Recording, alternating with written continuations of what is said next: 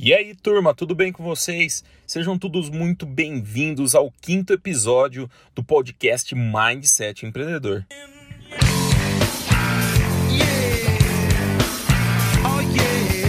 Bom, no podcast de hoje a gente vai estar tratando um pouquinho sobre os principais motivos de fechamento das empresas no Brasil hoje. E eu venho trazendo para vocês sete características que eu acho que são as mais graves para o fechamento dessas empresas. Vou começar falando sobre a falta de planejamento do negócio. Imagina você que a pessoa acaba de ser demitida e ela tem um grande sonho de empreender, até sabe o que ela precisa fazer, mas ela nunca colocou isso no papel e nunca planejou o negócio. O que acontece? Essa pessoa não se planeja com antecedência e é comum que quando ela vai para a execução desse negócio, tudo começa a ruir, porque na muitas das coisas que ela imaginava ou conversava com as pessoas não acontece na vida real. Então, um planejamento para qualquer empresa que esteja começando, para mim, é fundamental. Pelo menos nos dois primeiros anos é fundamental.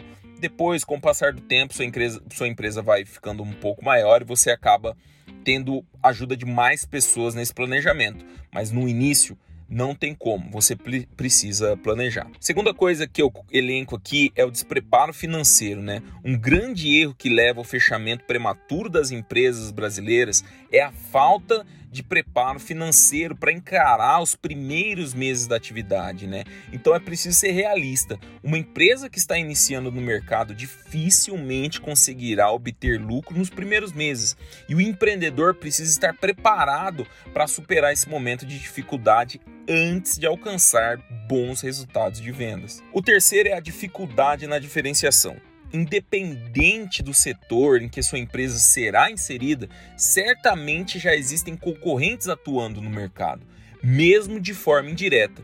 Por esse motivo, saber se diferenciar das outras empresas é muito importante para que um novo negócio consiga trazer clientes.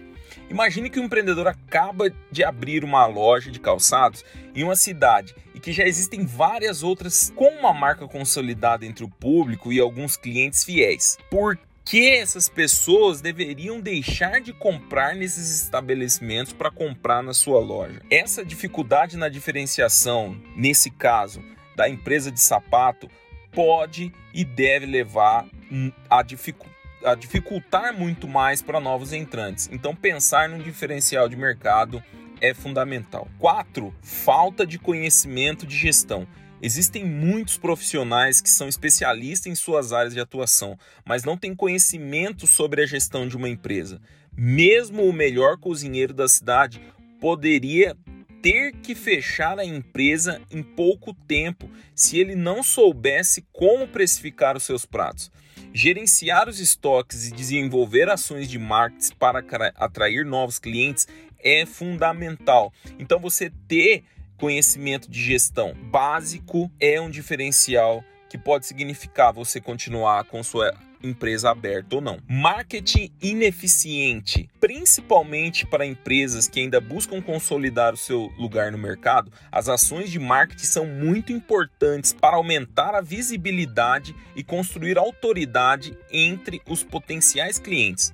Por esse motivo, marketing ineficiente pode afetar os resultados de empresas desse negócio, levando os empreendedores a fecharem a empresa de forma prematura. Além disso, ações de marketing mal planejadas ou executadas de forma equivocada consomem recursos preciosos da empresa e não geram um bom retorno sobre o investimento.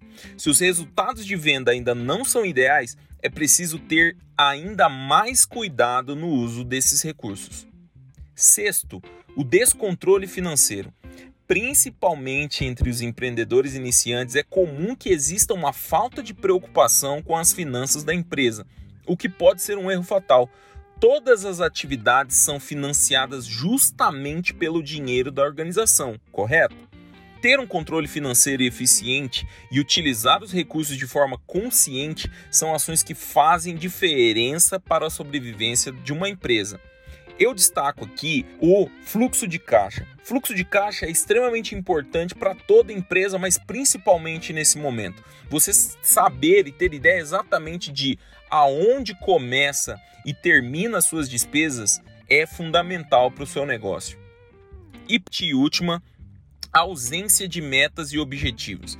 É comum nas empresas, principalmente as que estão começando agora, não existirem metas e objetivos muito claros para o time.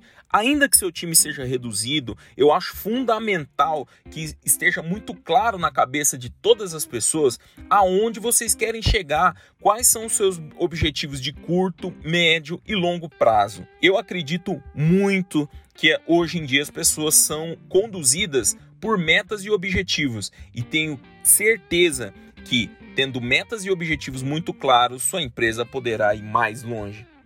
Obrigado e até o próximo episódio.